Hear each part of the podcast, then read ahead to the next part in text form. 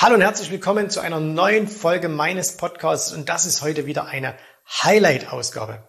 Du weißt, wir haben auf YouTube in den letzten Jahren hunderte von Videos veröffentlicht und in diesen Videos sind echte Perlen dabei.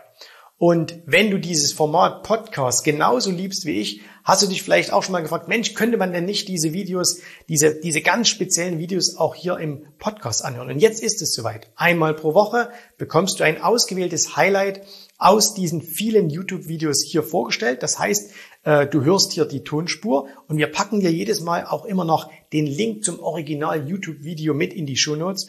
Und äh, das heißt, du kannst das Ganze jetzt anhören und wenn du sagst, oh, ich will auch noch mal sehen, was hat der Jens da angezeichnet oder welche Charts gab es da, dann kannst du das entsprechend auf YouTube noch nachholen. So, jetzt aber genug der Vorrede, viel Spaß. Jetzt geht's los mit einer neuen Folge meines Podcasts.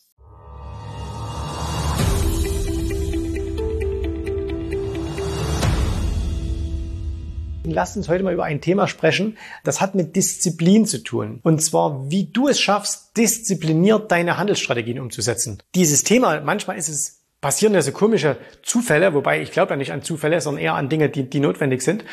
Zwar ist Folgendes passiert. Letzte Woche kommt einer meiner Händler zu mir und sagt, hey Jens, wir müssen mal äh, über ein Thema sprechen und zwar über das Thema Disziplin. Sag ich, wie meinst du das? Naja, wie kann ich denn die Disziplin in meinem Trading noch verbessern? Die Frage so ähnlich stellt dann letzte Woche einer unserer Kunden im Live-Call.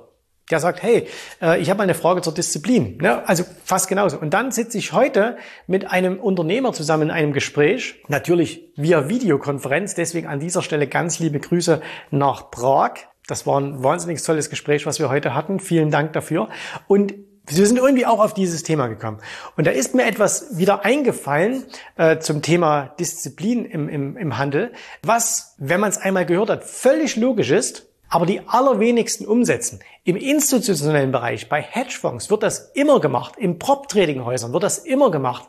Die privaten Händler nutzen das so gut wie nie und dabei ist es so einfach. Also, stellen wir uns mal folgende Situation vor. Du hast ein Konto, ist jetzt vollkommen egal, wie groß das ist und in diesem Konto setzt du deine Handelsstrategie um. Handelsstrategie kann jetzt sein, machen wir was ganz Simples, du kaufst einfach nur regelmäßig einen ETF. Es kann sein, dass du Dividendenaktien kaufst. Es kann sein, dass du irgendwelche Optionen handelst, so wie wir das machen, Cash Secured Puts in Verbindung mit langfristigen äh, Aktien und so weiter. Ne? Also gibt's ganz viele verschiedene Dinge. Im Endeffekt ist das egal. Und dann sollte das doch eigentlich so sein, dass hier 100% von deinem Konto oder Depot, wie du auch immer du das jetzt nennen willst, dieser Strategie folgt. Wenn du aber mal hinschaust in die meisten Privatdepots und ich sehe wirklich hunderte solcher Depots pro Jahr, einfach von Kunden, die zu uns kommen, die dann einfach sagen, hey Jens, ich zeig dir mal mein Konto, was sagst du denn dazu? Ne? Und dann sehe ich im Grunde genommen immer wieder nur eins, nämlich, dass diese Konten nicht strukturiert sind sondern da gibt's einen groben, bei den, im optimalen Fall, gibt's einen groben Faden, wo man sagt, ah, okay, hier macht also jemand längerfristige Anlagen. Und dann gibt's aber immer wieder so kleine Punkte, wo er sagt, was hat er denn hier gemacht? Hier hat er jetzt plötzlich in seinem Depot was drin, was überhaupt nicht dazu passt. Und dann gibt's hier noch einen Punkt. Ne? Da hat er wieder irgendwie ein Wertpapier drin, was überhaupt nicht dazu passt. Also mal ein Beispiel. Jemand sagt, hey, ich möchte langfristig Dividendentitel kaufen äh, das ist meine Strategie, damit kenne ich mich aus.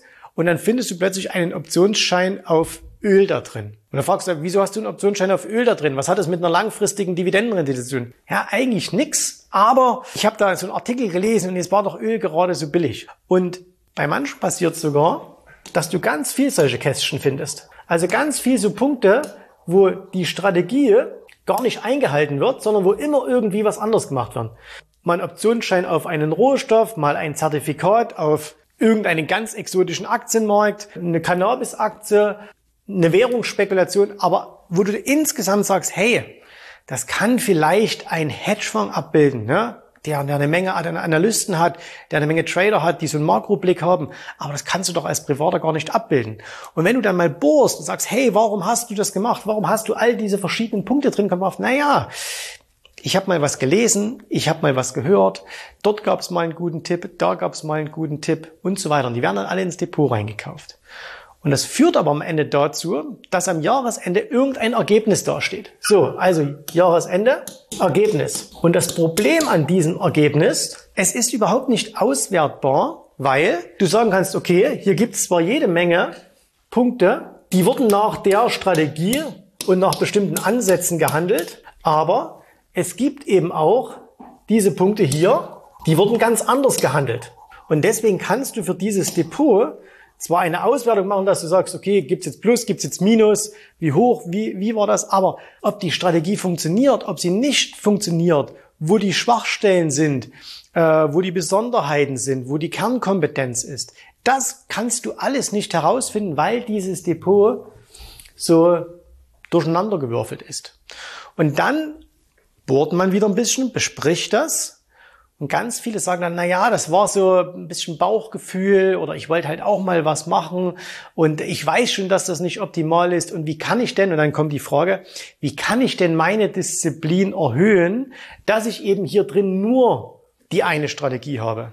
Und soll ich euch sagen, wie das geht? Überhaupt nicht. Das kannst du nicht, weil der Mensch als solches, die meisten jedenfalls, also ich habe jetzt keine empirischen Zahlen, aber ich schätze mal schon einen Großteil der Menschen, wir haben diesen Trieb in uns auch mal zu spielen. Ne? Wir haben mal Spieltrieb. Wir wollen auch mal was anderes ausprobieren. Und das Problem dabei ist ja auch, wenn du sagst, du hast hier eine Strategie, der du jetzt folgst und jetzt siehst du immer mal so kleine Möglichkeiten am Horizont auftauchen. Selbst wenn du mega diszipliniert bist und die alle nicht machst, passiert es doch hin und wieder mal, dass eine dieser Ideen riesengroß wird. Die wird riesengroß und was passiert? Du ärgerst dich dann, dass sie doch nicht gemacht hast. Sagst, ja, ich habe meine Strategie, die hat auch funktioniert, aber hätte ich doch auch mal das hier noch mitgemacht, dann wäre was gekommen. Und viele versuchen hier eine Grenze einzuziehen ne, und sagen, hey, du brauchst Disziplin, damit du ja diese kleinen verrückten Dinge nicht machst, damit du hier dich nur auf das konzentrierst, wie du quasi deinen Businessplan für den Aktienhandel hast. Und das ist aber falsch, weil, wie gesagt, wir haben das alle. Und deswegen bekämpfen wir etwas in uns, was nicht zu bekämpfen geht. Wir schaffen es einfach nicht. Wir können nicht zu diszipliniert sein. Der ein oder andere schafft das, die Masse schafft es aber nicht. Und da gibt es einen ganz einfachen Trick, nämlich wie man das machen kann. Und das ist etwas, was eben zum Beispiel institutionelle Händler machen. Die machen nämlich Folgendes. In Prop-Trading-Häusern wird das beispielsweise gemacht. Also wo Händler kommen, die sagen, hey, hier hast du Geld, handel bitte mein Geld und äh, du bekommst einen Anteil der Gewinne. Und jetzt machen die Folgendes. Die sagen zum Beispiel zu so einem Händler, und ich nehme jetzt mal irgendein Zahlenbeispiel, du kriegst hier eine Million und dieses Geld musst du handeln. Und zwar nach einer ganz genau strikten Strategie, wo jeder einzelne Punkt schriftlich festgelegt ist, wo alles ganz detailliert aufgelistet ist, wo es Prozesse gibt, wo alles komplett nachweisbar ist, wo alles berechenbar ist, wo alles auswertbar ist. Dieser Händler, der aber hier diese eine Million handelt oder in einem institutionellen Hedgefonds vielleicht noch viel, viel, viel mehr, ne, da reden wir, das ist ja für die eine Klickersumme. Und jetzt machen die oftmals Folgendes, nämlich die sagen, pass auf, dieses Konto verlange ich von dir, dass du diese Regel zu 100 Prozent einhältst. Und jetzt bekommst du hier noch ein Konto, keine Ahnung, ich nehme jetzt mal irgendeine Summe, äh, vielleicht 30.000 und hier sind die Regeln null. Für dieses Konto gibt es keine Regel. Du kannst mit diesem Konto machen, was du willst. Klar, er soll es jetzt nicht vielleicht gleich am ersten Tag platt machen, weil dann ist es halt weg. Aber er darf da drin Dinge ausprobieren. Das heißt, dieses Konto hier, das ist das 100% regelbasierte Konto. Und diese kleinen Pünktchen, die darf der alle mitmachen, aber eben nicht mit dem Geld, was hier drin ist, sondern mit extra Geld. Jetzt übertragen wir das mal auf, einen Privat, auf eine Privatperson. Der könnte genauso hergehen und könnte sagen, ich habe hier ein Hauptkonto oder ein Hauptdepot und in diesem Depot halte ich mich zu 100 Prozent an die Regeln und an die Strategie. Und dann gibt's eben noch ein kleines Spieldepot oder wir nennen es jetzt mal ganz fies ein Zockerdepot. Und in dem gibt's keine Regeln. In dem kannst du machen, was du willst. Das heißt, da kannst du auch mal was kaufen, was hier oben in dem Konto, in dem überhaupt nichts verloren hat. Also wieder nochmal das Beispiel mit den Dividendenaktien. Hier kommen nur Dividendenaktien rein. Weil dafür gibt's einen Businessplan, da gibt's ein langfristiges Ziel, da wollen wir eine bestimmte Sache erreichen.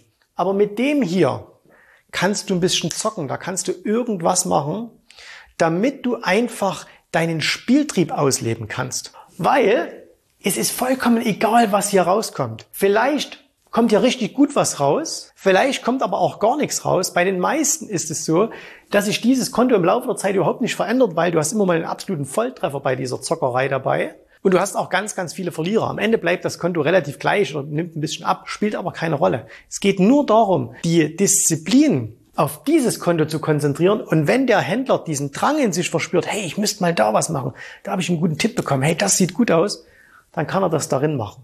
Und deswegen solltet ihr das machen. Auch, also kann jeder von euch genauso machen.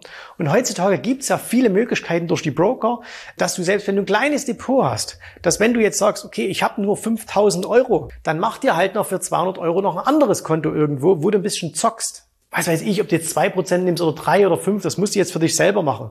Aber mach das auch wirklich mit getrennten Konten. Mach das bitte nicht, dass er sagt, okay, ich nehme hier die 30k. Ne? Das ist Blödsinn weil dann ist es im selben Konto wieder drin und dann sieht man wieder, kann man es wieder nicht auswerten. Viel zu kompliziert. Extra machen. Also nicht das hier machen, sondern das hier machen. So, ist ganz wichtig. Also macht getrennte Konten, zahlt ein bisschen Spielgeld ein und seht das bewusst auch so. Und es wird immer gesagt, hey, Geld ist aber noch wichtig und Geld ist doch kein Spiel und äh, es ist doch nur 300 Euro oder nur 3000 Euro oder nur 30.000 Euro, wie auch immer.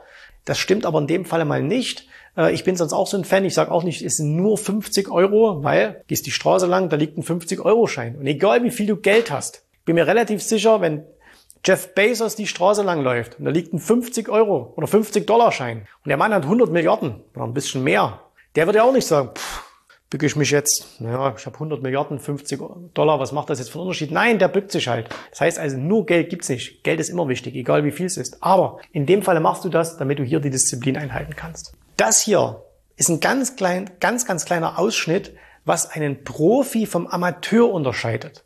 Ein Amateur macht immer wieder diese Geschichte hier und weiß am Ende nicht, warum er es macht. Und liest dann das 20. Buch über Selbstdisziplin, steht er nachts um drei auf und geht joggen, weil er denkt, er kann seine Disziplin damit erhöhen. Dabei wäre es so viel einfacher, solche Dinge zu machen. Und das ist, ich würde es mal nennen, im normalen Leben würde man sagen Life-Hacks. Und das sind Anlage-Hacks. Das sind kleine, ganz, ganz kleine Bausteine, die dein Ergebnis dramatisch verändern können.